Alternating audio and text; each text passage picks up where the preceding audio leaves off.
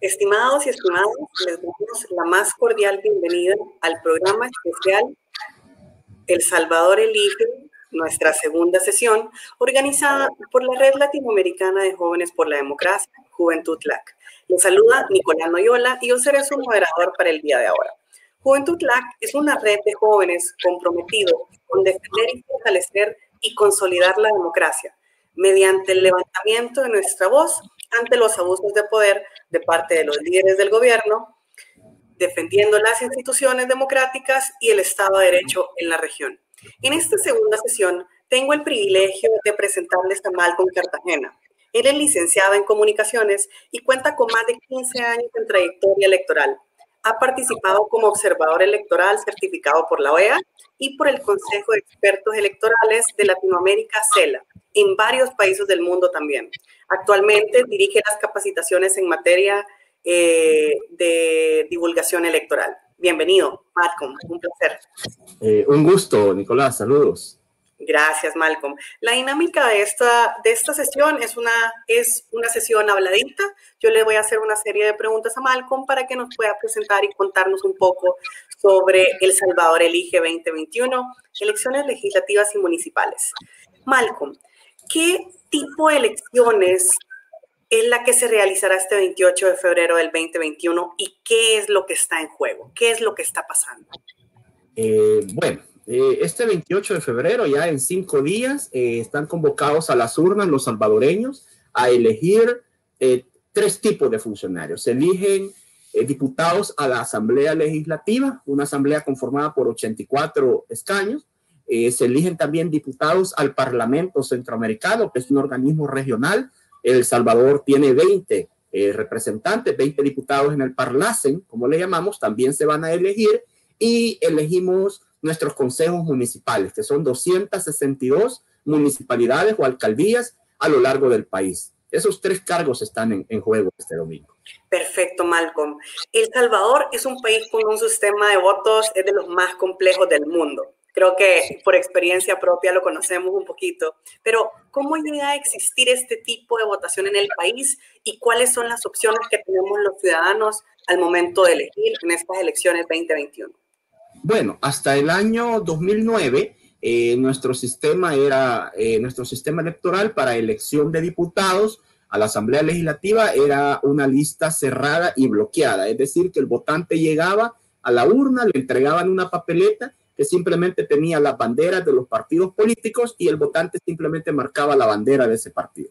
¿Qué había detrás de eso? Había una planilla de candidatos a diputados y diputadas, pero eh, difícilmente el votante común y corriente conocía todo ese listado, toda esa planilla. Entonces, eh, eso cambió en el año 2010, cuando la Sala de lo Constitucional de la Corte Suprema de Justicia emitió eh, la sentencia de inconstitucionalidad 61-2009 a finales de julio de 2010, en la que eh, básicamente lo que ordenó fue el desbloqueo de las listas en, para el caso de diputados. Esto permitió que para las elecciones de 2012 ya la papeleta cambiara de tamaño, se nos presentara una papeleta ya más, mucho más grande con las planillas debajo de cada bandera de partido. Y ahora ya cada votante podía escoger en su partido favorito aquellas personas que le parecían más aptas para el cargo o, las con las que simpatizara más. Es decir, podía preferir. Y la forma de expresar, de expresar la preferencia era a través de marcas. Eh, eso fue en 2012. Sin embargo, en 2014, alrededor de octubre, la Sala de lo Constitucional nuevamente sacó otra sentencia, la 48-2014, en la que dijo que el votante no era del todo libre, porque si bien es cierto, podía escoger los candidatos que quisiera de su partido, a lo mejor alguna persona quería escoger candidatos de otros partidos y que entonces debía de dársele esa plena capacidad de, de opción, dijo la sala. Y por tanto, desde las elecciones de 2015, así como las de 2018 y hoy las de 2021, eh, el ciudadano tiene, eh, entre otras, entre varias modalidades de votar, que ya las vamos a ver, la posibilidad de eh, marcar con un voto combinado o listas abiertas, como, como les conocemos también, ¿verdad? Es decir, puede escoger personas, candidaturas de distintos partidos políticos.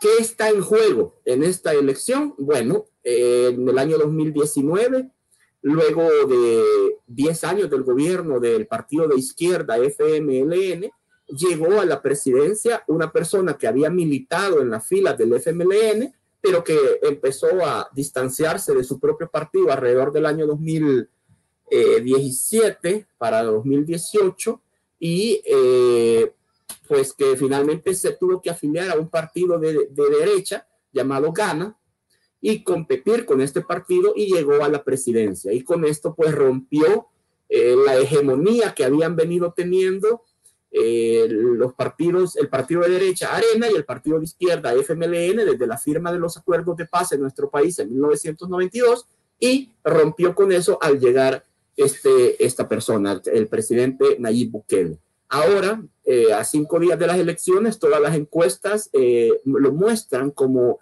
el partido de él, que se llama Nuevas Ideas, como el favorito para eh, lograr la mayoría de los escaños en la Asamblea Legislativa, así como en las alcaldías o municipalidades. Sin embargo, nuestro sistema, que ya vamos a hablar un poquito de él, pues es un poco complejo y por tanto no es muy fácil, digamos, adivinar cómo va a quedar conformada finalmente la asamblea. Entonces, eh, pero sí lo que está en juego es que podría, si se, si se eh, completa o si se confirma lo que dicen las encuestas y, el Partido Nuevas Ideas arrasa en estas elecciones, votos suficientes y los diputados suficientes, más bien dicho, para poder nombrar y elegir eh, funcionarios de segundo grado a partir de mayo cuando tomen posesión. Este año se deben elegir magistrados de la, eh, de la Sala de lo Constitucional, se deben elegir también eh, fiscal general de la República.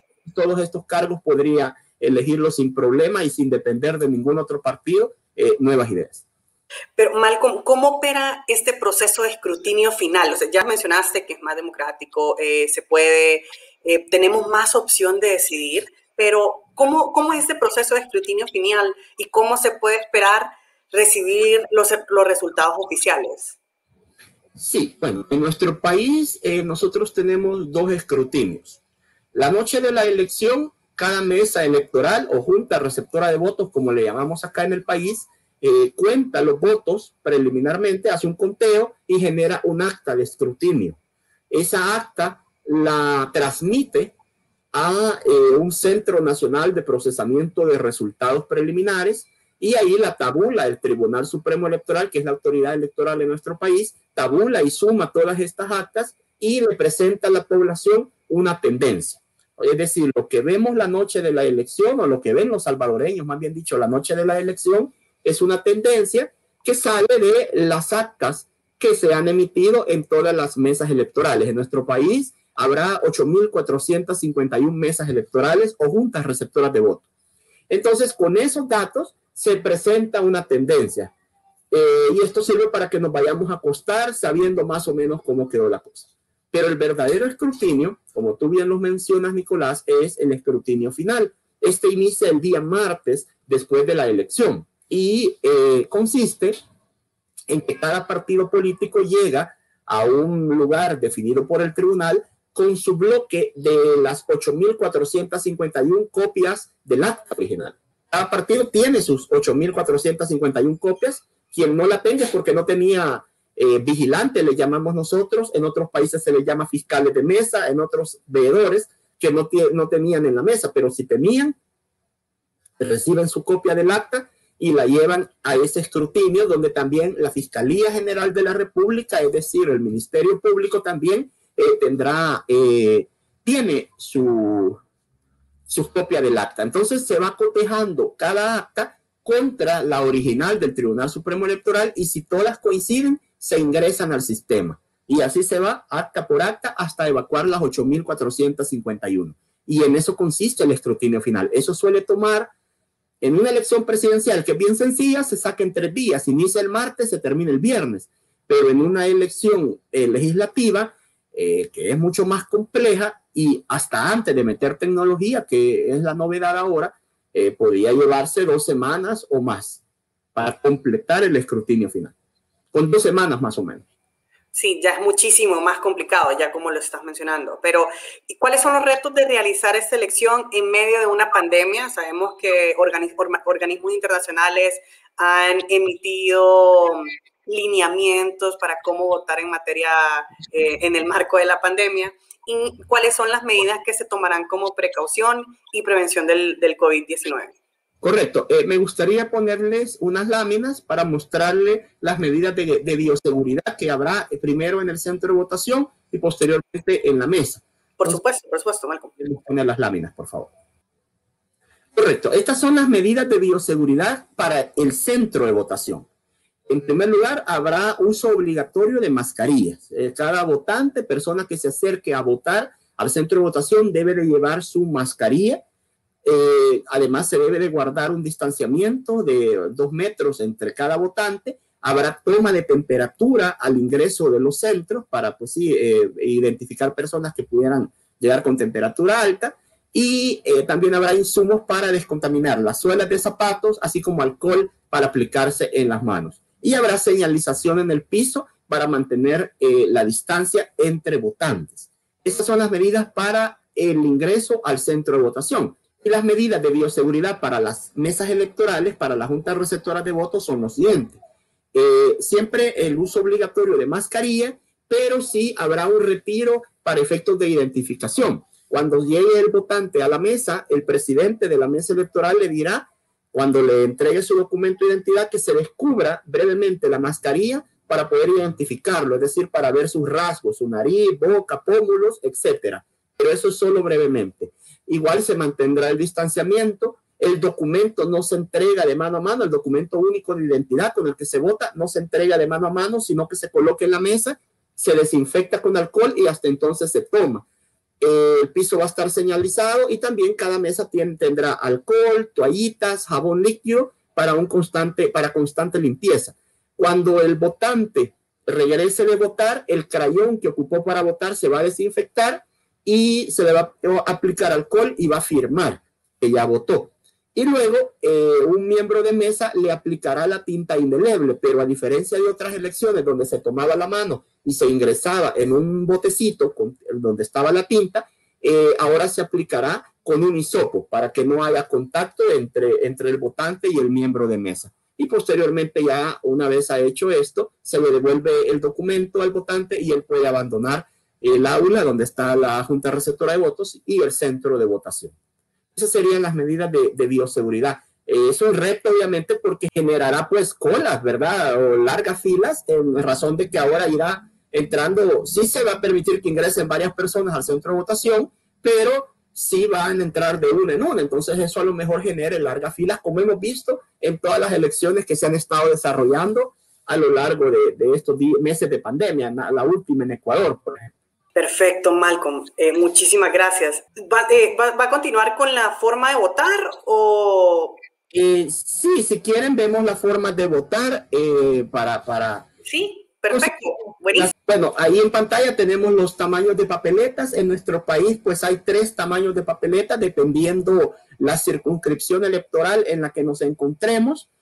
hay 14 circunscripciones electorales que se corresponden con los 14 departamentos del país y pues las circunscripciones más pequeñas que solo eligen de tres a cuatro escaños usan una papelita, papeleta perdón, pequeña como la que vemos al lado izquierdo de sus pantallas y luego en las circunscripciones medianas que van de, de 6 a 10 escaños utilizan una papeleta mediana y la grande se utiliza para la elección de San Salvador, el departamento capital que ese, eh, tiene 24 escaños y para la elección de Parlamento Centroamericano que son 20 escaños. Ahí sí la papeleta es grande.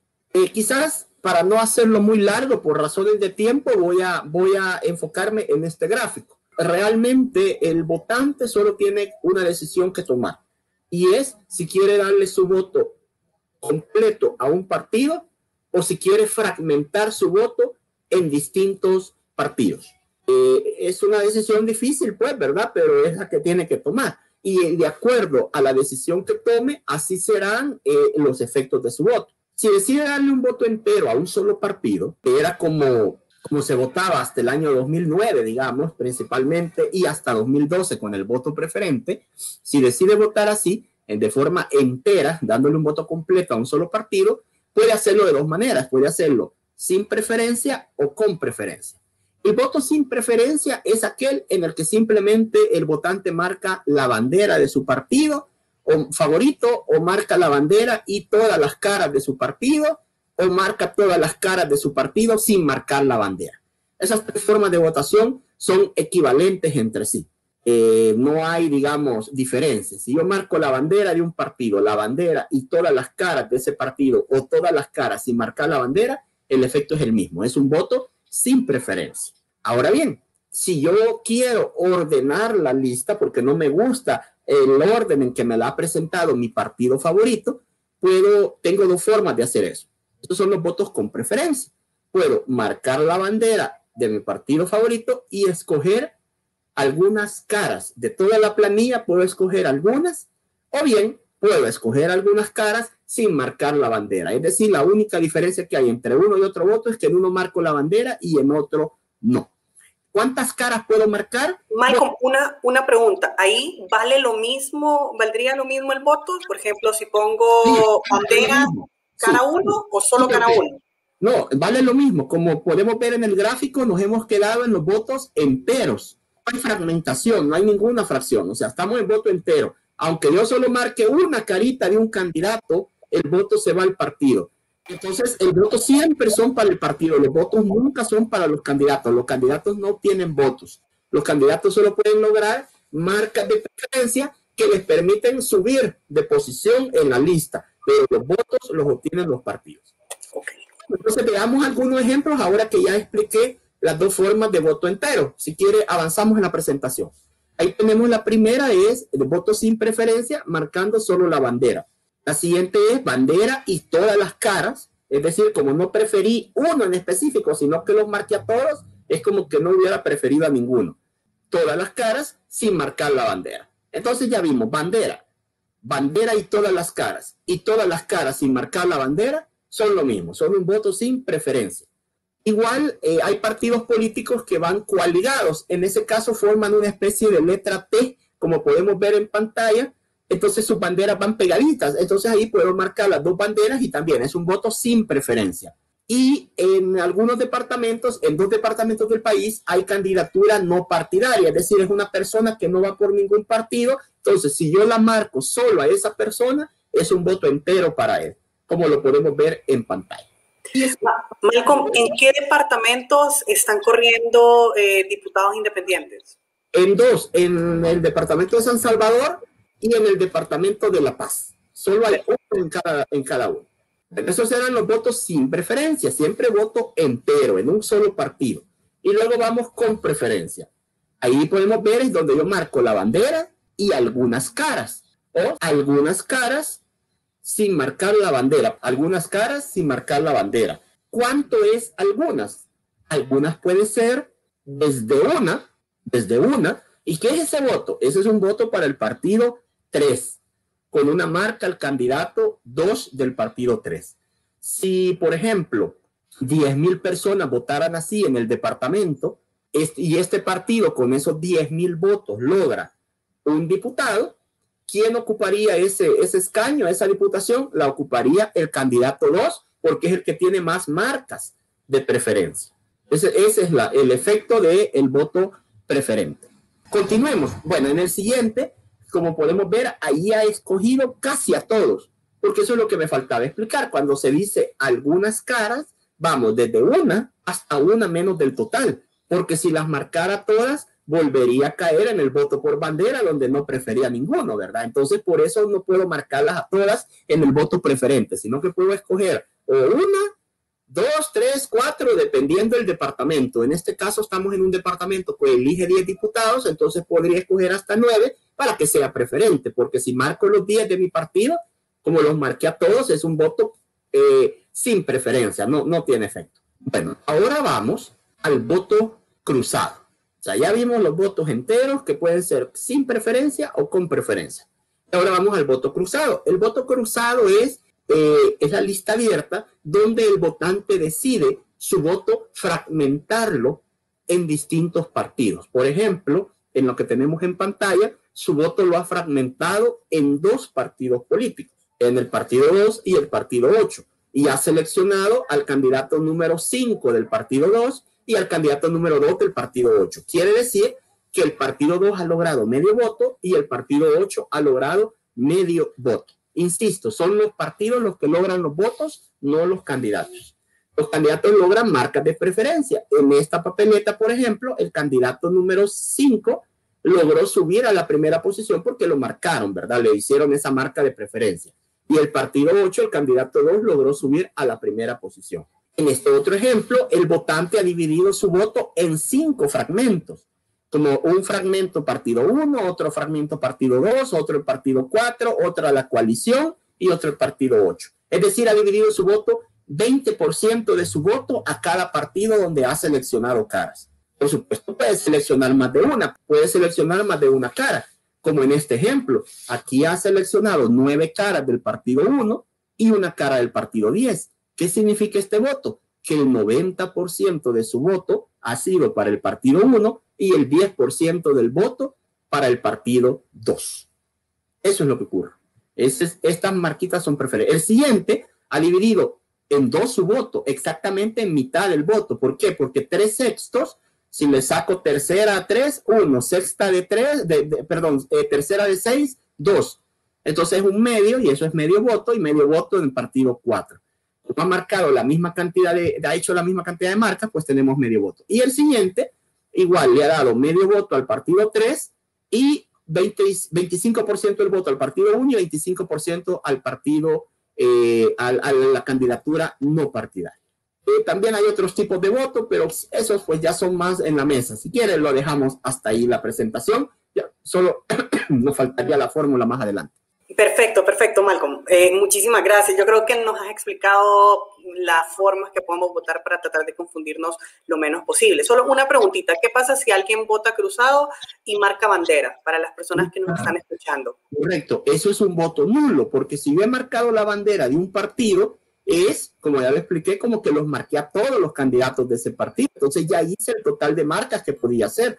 Y si marqué además una carita de otro partido, me pasé del total de marcas. Algo que me faltó decir del voto cruzado es que tiene dos reglas de oro. Solo puedo marcar caras, nunca banderas, solo caras, y no puedo pasarme del total de diputados que se eligen en el departamento. Si me paso, el voto es nulo. Ahora, cambiando un poquito de tema, siempre sobre en materia electoral, pero viéndolo desde otro punto de vista, en las últimas semanas nos hemos dado cuenta que El Salvador fue testigo de un atentado violento en materia electoral. Entonces, ahora que mencionado lo anterior, la violencia electoral es una preocupación para los militantes de un partido político y para las elecciones de este domingo. ¿Y qué medidas se van a tomar para que la jornada electoral sea lo más pacífica posible? Bueno, eh, sí, por supuesto que hay en el ambiente un, temor de, de, mucha, de una buena parte de la población, sobre todo porque ha habido llamados de parte del mismo presidente de la República y de los miembros de su partido eh, un llamado a, a, estar atentos porque puede haber fraude. Esto no es nuevo, quiero informarle a la, a la gente que pues, nos ve del exterior que igual para la elección de 2019, el candidato en aquel momento, Nayib Bukele, y su movimiento que tenía nuevas ideas, todavía no era partido, eh, enarbolaba la bandera de que iba a haber fraude, que le iban a robar la presidencia.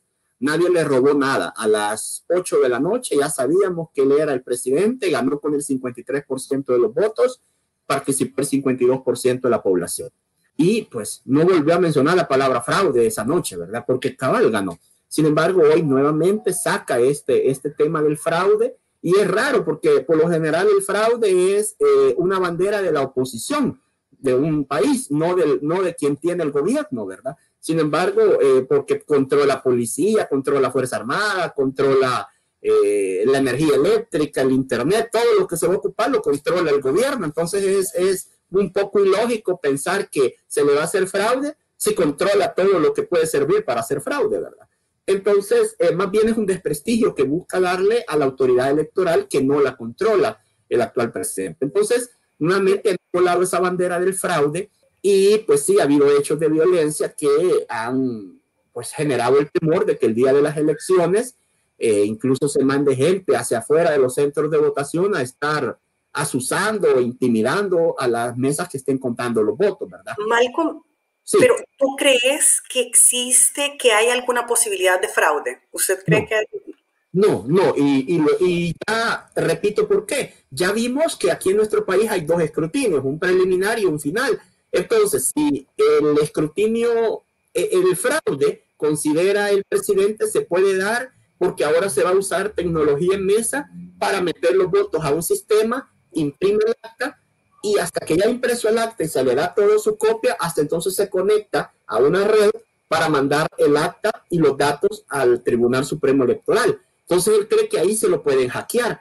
Es que no importa si eso lo hackearan, si agarrara fuego, si no funcionara el Internet, porque nuestro escrutinio final se basa en las actas, no en ese sistema. Ese sistema solo es para dar una tendencia a la noche de la elección, pero cada partido, incluido el suyo, tiene su copia del acta que le salió allí de cuando estaban todos contando. Además, a diferencia de otros países, como por ejemplo Panamá, que hace el escrutinio, genera el acta y luego le mete fuego a las papeletas, nosotros no les metemos fuego. Las papeletas se guardan hasta por seis meses. O sea que si hubiera necesidad, se podría hasta recontar voto por voto. La fraude no, no, no existe esa palabra en nuestro país desde los acuerdos de paz este mismo tribunal ha permitido que llegue gobiernos de izquierda a, gobernar en dos ocasiones, gobiernos de derecha, y, y, es el mismo tribunal que permitió que él llegara hace apenas dos años. Todas las encuestas dicen que va a ganar. O sea, para hacerle fraude habría que robarse las urnas en, casi todo el país para que él perdiera. Es, es imposible, digamos, que no hay una sola encuesta que ponga cerca, siquiera cerca, a eh, los partidos de oposición, que son Arena y el FMLN, todas las encuestas dicen que él le saca no menos de 30 puntos a cada uno. Entonces, no se le va a hacer fraude. Sería ilógico que la noche de la elección se viera algo al revés de lo que todas las encuestas dicen. Perfecto, Malcolm. Entonces, esas, esas son como medidas y mecanismos que ofrece el sistema electoral para poder asegurarnos que sea una elección transparente, justa y confiable. Agrego algo más, nuestro sistema está basado en la desconfianza. Totalmente. Claro, tuvimos dictadura militar, tuvimos gobierno militar y tuvimos fraude en 1972 y 1977. Por esa razón es que como nuestro sistema descansa en la desconfianza, todos los partidos políticos, incluido el del presidente, eh, tienen eh, presencia en cada etapa del proceso. Entonces, si hubiera fraude, serían las narices de ellos y con la venia o, el endoso de ellos porque ahí estuvieron. Tienen parte en cada una de las mesas electorales del país, tienen un miembro a veces en la mesa, porque como es un partido nuevo, no siempre tiene derecho a tener en todas, sino solo en el 20%, pero sí tiene vigilante en todas, vigilante o fiscal electoral, como se le llama en otros lados, fiscales de mesa, veedores, tienen eh, en, cada, en cada mesa, tiene un vigilante, Además tiene un veedor que está viendo el software, cómo está funcionando, tienen técnicos. Entonces sería ilógico que pudiera haber fraude si serían las narices de ellos. Eh, el Salvador eh, va a recibir, planea, el tribunal lo avala, que existan misiones de observación electoral.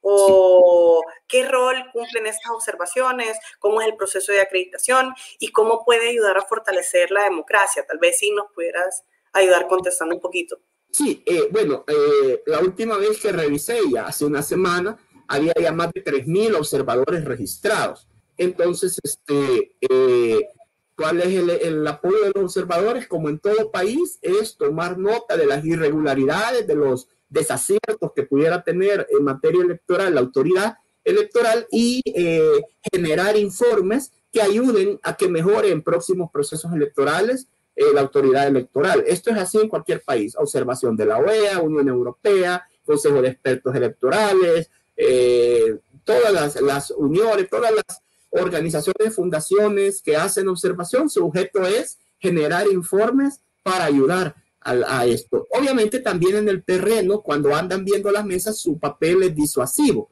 eh, en el sentido de que ayudan a que no, pues sí, no vaya a haber irregularidades, no vaya a haber atropello a los votantes, que se, no se le quiera permitir votar a alguien, por ejemplo, una persona de la comunidad LGTBI, por ejemplo. Entonces, los observadores, su sola presencia es disuasiva para conductas mm, anómalas, digamos. Sin embargo, por supuesto, el papel de los observadores no es intervenir en ningún caso. Ellos simplemente observan y toman nota. Perfecto. Malcolm, muchísimas gracias por contestarnos estas preguntas, pero tenemos varias preguntas del público también. Entonces, me permito leerlas ahorita. Nos comenta Cecilia Herrera. ¿Crees que las personas estén conscientes de lo que vale su voto cruzado? Eh, no, lastimosamente no. Y digo por qué. Porque, bueno, la Asamblea se preocupó de legislar y de crear la ley de cómo debe ser el voto el tribunal se encarga de enseñar a la población las formas válidas de votar, pero realmente el efecto eh, o de lo que vale su voto cruzado y de que si escojo varios partidos estoy diluyendo mi voto, porque ya vimos, por ejemplo, cuando escogí caras de cinco partidos, lo diluí en el 20% de mi voto a cada partido, o sea, no le ayudo mucho, le ayudo apenas con un 20%. Entonces creo que la población no es muy consciente de eso. Sin embargo, para esta elección, creo que poco a poco, al menos a nivel de redes sociales, creo que sí la gente ha empezado a entenderlo, que al marcar varias caras de distintos partidos está diluyendo más su voto y creo que eso va a motivar a que mucha gente hoy vote por un solo partido, sea grande, chiquito, nuevo, viejo, eso no importa, pero que sí concentre más su voto. Nos pregunta Fernando Martínez, ¿es posible votar por un diputado independiente y completar el voto votando por otros diputados de otro partido? Eh, de no ser así, se considera que es injusto que si tengo la ideología de un partido, pero también deseo votar por un diputado, un diputado independiente, no se, no se pueda. Eh, sí puede, puede hacerlo. Puede, de hecho, uno de los ejemplos que mostré era así puede escoger al candidato no partidario y puede escoger caritas de un partido. Eso sí, como ese es un voto cruzado, no tiene que eh, marcar la bandera del partido, porque si marca la bandera es nulo. Solo puede escoger caras del partido que usted eh, considera favorito y a la candidatura no partidaria y no es problema. Tampoco se vaya a pasar del total de escaños que se eligen en el departamento. ¿Cómo puede saber cuántos eligen? En la parte superior de la papeleta dice máximo número de marcas. Y si usted está en la Libertad, dice 10, si está en San Salvador, 24, está en Santa Ana, dice 7, San Miguel 6, Sonsonate 6, etc. Perfecto, Malcolm. Nos menciona Claudia Alvarado.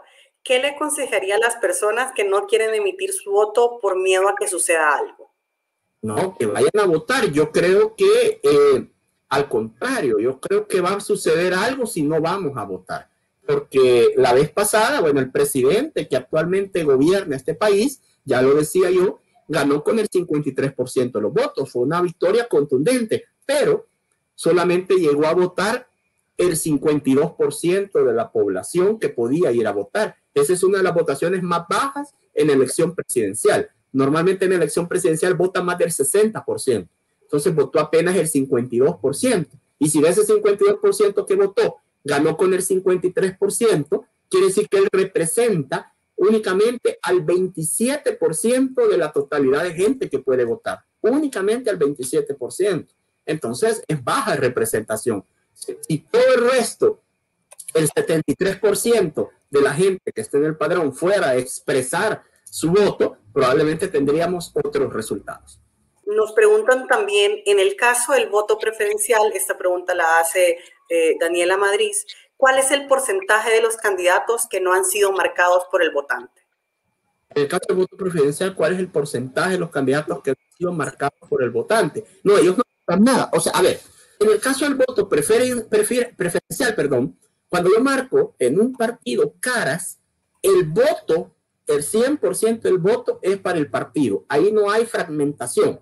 Las caritas que marqué lo único que hice en mi papeleta al marcar algunas caritas es como subirlo de posición porque yo les di una marca de preferencia. Si más personas votan igual que en mi voto, esas personas al final en el departamento serán dentro de ese partido las que tengan más marcas. Ese es el objeto de marcar preferente, lograr que mis candidatos favoritos tengan más y más marcas para que sean los primeros en, en la lista. Porque si ese partido logra escaños, van a empezar a buscar al que tiene más marcas, al segundo, al tercero. Ese es el efecto del voto preferente. Eh, no, no hay fragmentado, que por ejemplo si marqué tres caritas un tercio del voto cada carita en el mismo partido. No, eso no tiene sentido porque si todo queda en el mismo partido no se fracciona, el voto es completo para el partido. Las caritas que marqué solo son marcas de preferencia. Muchísimas gracias, eh, Malcolm, por, por tu excelente presentación. Eh, no sé si tienes algún comentario adicional para decirle a las personas que nos escuchan. Carlos, a ir a votar, a los que son salvadoreños, ir a votar, ¿verdad? Ya en cinco días. Es preferible ir a votar que decir, no, ¿para qué? Si no sirve de nada. ¿Cómo no? Sirve de mucho ir a votar. Eh, vaya a votar y luego de regreso a su casa tranquilo eh, a esperar los resultados, ¿verdad? Que la voluntad del pueblo salvadoreño se va a respetar, sea cual sea. Malcolm, de parte de Juventud LAC, te queremos agradecer por esta excelente presentación, por todo lo que nos has enseñado el día de ahora y incentivamos a todas las personas a que vayan a votar. Es una elección clave para nuestro país y es nuestro deber cívico poder hacerlo. Así que de parte de la Red Latinoamericana de Jóvenes por la Democracia, Juventud LAC, muchísimas gracias Malcolm y a todas las personas que nos están escuchando.